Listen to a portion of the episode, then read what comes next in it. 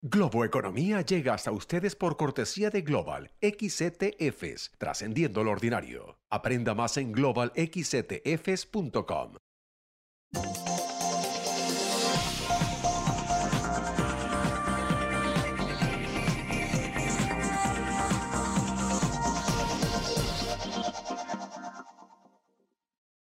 Hola, ¿qué tal? ¿Cómo están? Soy José Antonio Montenegro desde el New York Stock Exchange en Manhattan, desde la Bolsa de Valores de Nueva York y esto es Globo Economía. Hoy dedicando todo nuestro tiempo al gran tema en estas bolsas y en el mundo financiero internacional, seguramente de los últimos tiempos, el techo de la deuda.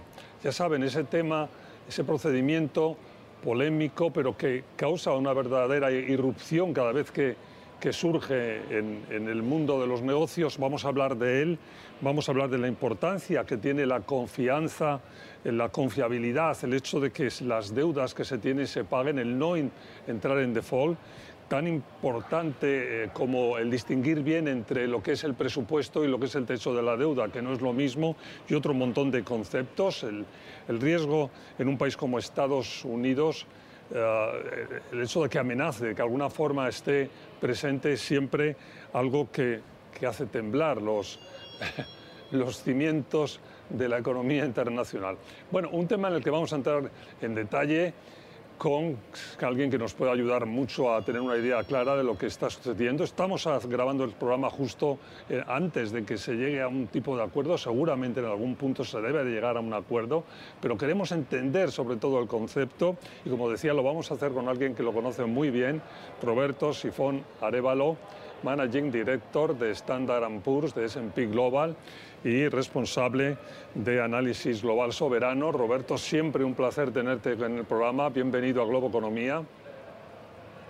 Muchas gracias, José Antonio. Un gusto estar acá también.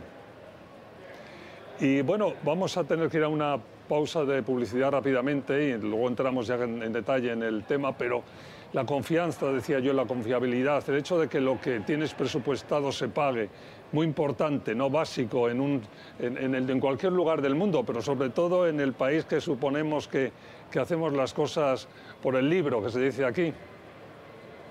Sí, no, por supuesto, sobre todo porque, bueno, en este caso en el que estás, eh, estabas refiriendo con el tema del, de la deuda, que está principalmente ligado a lo que son este, papeles del Departamento del Tesoro, Treasuries, eh, es un lugar en el que la mayoría de los inversores ponen lo que es casi cash para ellos. O sea que obviamente la confianza es, está, está, está en el centro de todo eso.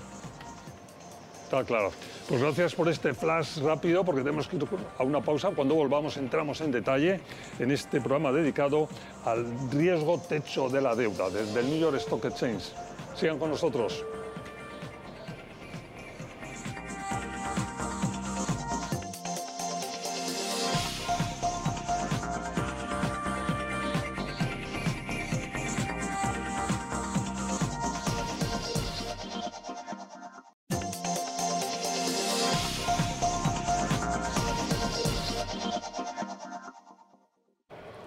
Estamos de vuelta desde el New York Stock Exchange en Manhattan, la bolsa de valores de Nueva York, hoy hablando del riesgo techo de la deuda con Roberto Sifón Arevalo, Managing Director de Standard Poor's S&P Global y responsable de análisis global soberano. Eh, Roberto, eh, bueno, alguien que no hubiera oído nunca que es difícil en este momento hablar del techo de la deuda, ¿Cómo se lo explicarías? ¿Qué hay que decir del texto de la deuda? ¿Qué es exactamente? Primero que es un procedimiento, ¿no? no es un, explica lo que es el, el techo de la deuda. Ok. Sí, e, en general todos los gobiernos tienen cuando hacen su, su planeación de gastos, de ingresos y gastos, eh, de la manera que funciona es el Congreso se, se junta y debate el presupuesto en general y dice, bueno, eh, estos son los recursos que tenemos, estos son los recursos que queremos gastar y los queremos gastar de esta manera.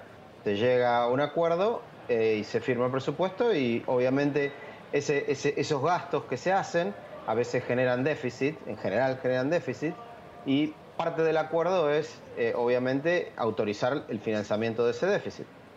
esa es la manera en la que muchos, la mayoría de los países funcionan. En Estados Unidos el sistema es, similar con eh, la adición de este tema que es para emitir deuda para financiar ese déficit, eh, eh, en vez de, aprobarse año a año cuando se, cuando se aprueba el presupuesto, digamos, cuando se aprueba en lo que se quiere gastar, tenemos una cosa distinta que es el tamaño de la deuda que el país tiene en general. Entonces, el Congreso emite eh, un, acuerdo en el cual se dice, bueno, la deuda va a llegar a este nivel. Y obviamente eso genera un espacio entre el nivel actual y el nivel al que se quiere llegar, que es eh, lo que permite que durante uno, dos, tres o cinco presupuestos, depende el, nivel de, déficit que se tenga, eh, no se necesita pedir autorización continuamente para emitir deuda porque ya está hecho dentro de el, hambre, digamos, el paraguas que se aprobó. Eh, en general, esto ha ocurrido en el caso de los Estados Unidos, este techo se ha aumentado 80 veces desde el año 1960.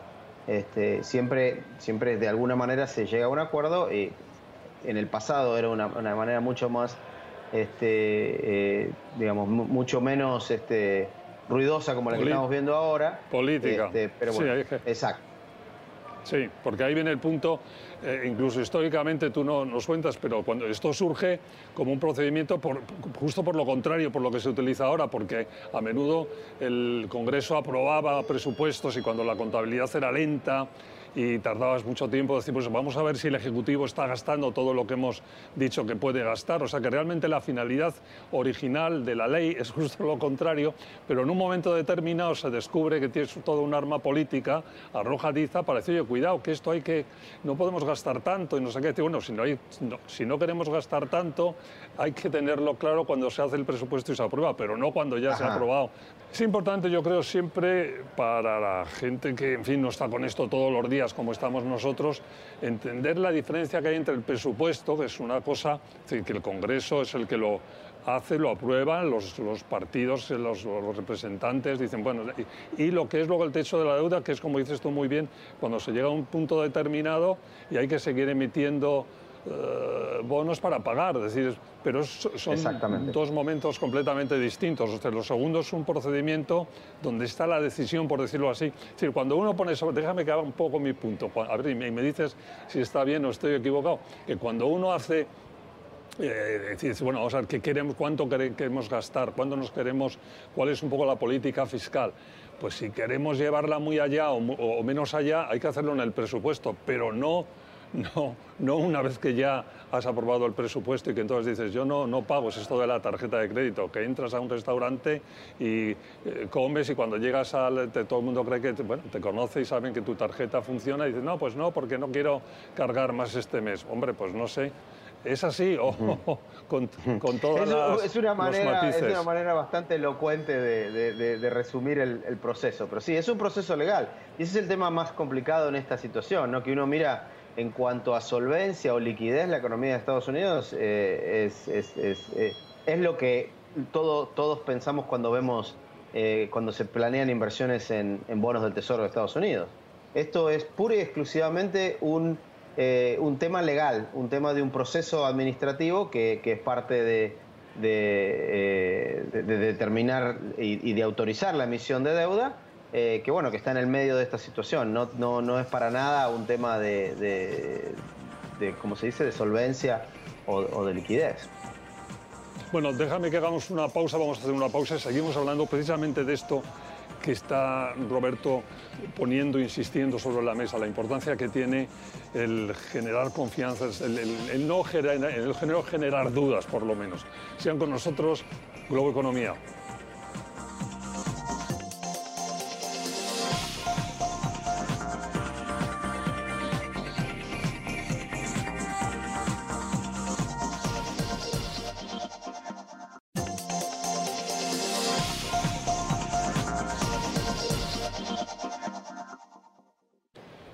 Globo Economía, estamos de vuelta desde el New York Stock Exchange en Manhattan, desde la Bolsa de Valores de Nueva York, con Roberto Sifón Arevalo, Managing Director de Standard Poor's, S&P Global, hablando del tema de las últimas semanas y del tema de, seguramente las siguientes, riesgo techo de la deuda. bueno, eh, decías Roberto, cuando nos íbamos a la pausa antes, que se ha producido en 80 ocasiones, que no ha sido noticia. Bueno, se ha producido hace nada, durante el mandato anterior de Trump, ha habido tres ocasiones en las que se ha superado el techo de la deuda nadie ha hablado de nada o no ha sido noticia. Bueno, sin embargo, lo fue en 2011 cuando estaba Obama, lo es ahora con Biden porque se convierte en un arma arrojadiza. Se habla de un tema de no, es que no podemos gastar tanto, es que el gobierno. No, si en eso estamos todos de acuerdo en que hay que eh, analizar qué es lo que se gasta, no se gasta, de dónde vienen los ingresos y cuáles son los gastos. Pero ese es un ejercicio, y yo insisto en repetirlo, que se hace cuando se aprueba el presupuesto no con el techo de la deuda. Eso eh, necesito que alguien con la autoridad que tienes tú en todo el tema del riesgo me digas que es así, ¿no? O que no es así. Ah, bueno, algunas partes de lo que dijiste es así y otras no tanto, ¿no? Eh, ¿Cuáles, no, tanto? Bueno, por, un lado sí es cierto que eh, la discusión que pasa ahora es como rediscutir lo que ya se había acordado. Eso creo que lo, mencionaste antes y bueno, eh, eso es cierto, porque ya el Congreso ya había acordado en, cómo gastar y cuánto gastar y que eso iba a generar un déficit y obviamente ese déficit había que financiarlo y ahora es como que se está teniendo de vuelta una discusión de algo que ya se había acordado. Pues esa es la parte que es cierta. La parte que por ahí no tanto así es que esto eh, solo fue un tema en el 2011 y ahora sale de nuevo. Eh, fue un tema bastante contencioso en el 2021 eh, durante la, la presidencia de, Donald Trump, eh, que fue la última vez que se aprobó. Eh, siempre, yo diría en la última década, siempre ha sido un tema de discusión y un tema que sale a discusión y un, gran punto que muchas veces nos preguntan es ¿por, qué? ¿por qué tenerlo así? ¿Por qué no tener como lo, tienen todos los otros gobiernos, digamos, donde Países, existe este sistema, sí, este, justo te iba a preguntar eso, la Unidos, Claro, solo este sistema solo existe eh, en Estados Unidos y en, Dinamarca. Eh, y, digamos, eh, yo no tengo una respuesta de por qué. lo que sí te puedo decir es que esto ha sido un tema que ambos partidos han estado sentados en el mismo lugar y ninguno lo ha cambiado. lo ha cambiado. Ese, es, un punto muy bueno porque no, claro, claro, porque dices, bueno, eh, desde luego en los últimos tiempos, bueno, fue New Gingrich, es el que lo descubre en los últimos tiempos, y si lee un poco la historia, es cuando realmente, creo que es el 96, tú lo conocerás mejor, es cuando se empieza a hablar más de ese tema, hasta ese momento, como tú dices, había habido, o sea, cuando lo hemos estudiado todos, o sea, cantidad de veces el techo de la deuda, porque como digo, venía de otra intención jurídica, la intención de que el Ejecutivo gastara, gastara el dinero que se presupuestaba, pero a partir de ahí se convierte en un... Pero yo, yendo al otro lado, que dices tú muy bien, es decir, cuando los demócratas han podido, tampoco lo han tampoco han dicho lo vamos a lo vamos a lo vamos a cambiar esto porque no es esto es un procedimiento anticuado que nos genera yo creo ahí tengo las, la sensación o la esperanza de que después de que esto haya causado y vamos a hablar enseguida de que causó problemas tanto como bajar la calificación de riesgo del país que no es poco no eh, entre otras cosas, pues que, se considere de otra forma, ¿no? que, que los eh, partidos, tanto de un lado como de otro, lleguen a, una, lleguen a, una, un sentido común en el que dicen, bueno, presupuesto y en la negociación del presupuesto hacemos todo lo que haga falta, pero en el techo de la deuda pues es un procedimiento arcaico que tienen dos países en el mundo. ¿no? Bueno, tenemos que hacer una pausa, la hacemos cuando volvamos. Hablamos de la última vez que, que esto fue un problema, en 2011. Siga con nosotros Globo Economía.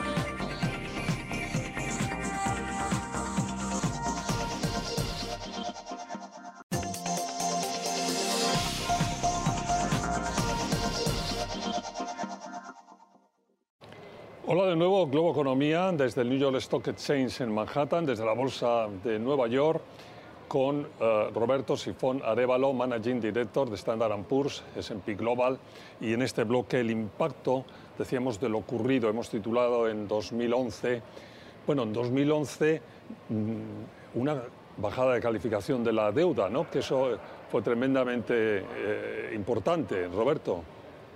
Sí, o sea, en 2011, eh, digamos, la situación era bastante distinta a la de ahora, ¿no? Si bien eh, eh, este tema era un tema que estaba también eh, y, que, estuvimos en, un proceso en el que hubo discusiones hasta último momento también para, para, la, para la subida del techo de la deuda. La situación económica en los Estados Unidos era distinta también. ¿no? Estados Unidos venía recién saliendo de la crisis de la subprime, para lo cual el gobierno había tenido que emitir una cantidad de deuda sustantiva, que fue también por qué el techo de la deuda pasó a ser un tema eh, relevante de vuelta. Eh, la economía estaba creciendo muy poco, había, en fin, varios factores que no están para nada no están ahora, eh, hoy día presentes. ¿no? Ya, eso es importante subrayarlo, ¿no? que el escenario eh, era muy distinto, ¿no? O sea, había mucho más riesgo, esa es la, por eso... Exacto. Bueno, había cambiado, había cambiado, había cambiado los factores de calidad crediticia más allá. No solo era un tema, como estamos hablando ahora, de este problema administrativo, digamos, si se quiere, sino que había eh, elementos macroeconómicos también que, que, que, habían cambiado. Había aspectos fundamentales con respecto al análisis de la, de la calidad crediticia que eran distintos. Uno de ellos era la cantidad de deuda, el, tamaño del déficit que, se venía eh, y principalmente que se esperaba que se iba a tener, etcétera. Varios, varios puntos que eh, algunos todavía siguen y otros, pero otros no tanto. Sobre todo si uno mira desde el punto de vista de la salud de la economía de Estados Unidos, el nivel de desempleo, etcétera, hoy día eh, realmente está en, muy buenas condiciones. Eso, te iba, eso quería que fuéramos porque estamos, insisto otra vez, en el proceso de que se llegue a un tipo de acuerdo la situación, pese a que también ahí venimos, es que esto sí es, medio complicado porque venimos con todo este tema de recesión, una situación muy difícil, vamos a... Bueno, pero es que está muy politizado también, pero claro, luego resulta que la situación económica no es tan grave cuando hay que analizarlo desde el otro punto porque tenemos un empleo, en fin, envidiable desde, desde hace décadas y, tenemos una, una economía que está resistiendo entonces, eh, no es el mismo panorama, como decimos, dices muy bien, de 2011, que se salía de una de las grandes crisis de, 2008-2009, estaba ahí, a la vuelta de la esquina. O sea, que eso es, eso es importante, pero de todas maneras es importante también quizás decir que en, aquel momento, o sea, que siempre, por ejemplo, los tipos de interés, este tipo de, credibilidad hacen que suban, ¿no? Las bolsas hacen que bajen, como pasó con el tema. Eso es así, ¿no? También te estoy pidiendo un poco que me que me, que me pongas en mi sitio. que sí o que no. Bueno, no, es que, es que esa es la realidad. Pues Roberto, se nos ha terminado el tiempo, pero muchísimas gracias por haber eh, subrayado y, aclarado y, puestos en, el, en, camino. Ojalá que cuando estemos emitiendo este programa ya hayamos pasado eh, a, otro, a otro escenario y nos quedamos con la parte más importante y positiva de, de tu exposición, que es que la situación un montón de razones, aunque es, fin, motivo de conversación y de preocupación, no incurre en una preocupación de fondo. Muchas gracias por, por, haber estado con nosotros. Muchas gracias por la invitación. Gracias a ti, Roberto Sifón Arevalo, Managing Director de Standard Poor's S&P Global, responsable de análisis global soberano. Muchas gracias. Gracias a ustedes por su atención, por permitirnos entrar en su casa. Recuerden que además de nuestros horarios habituales, estamos en el podcast de Globo Economía en cualquier momento del día o de la noche que ustedes quieran escucharnos. Hasta la próxima semana.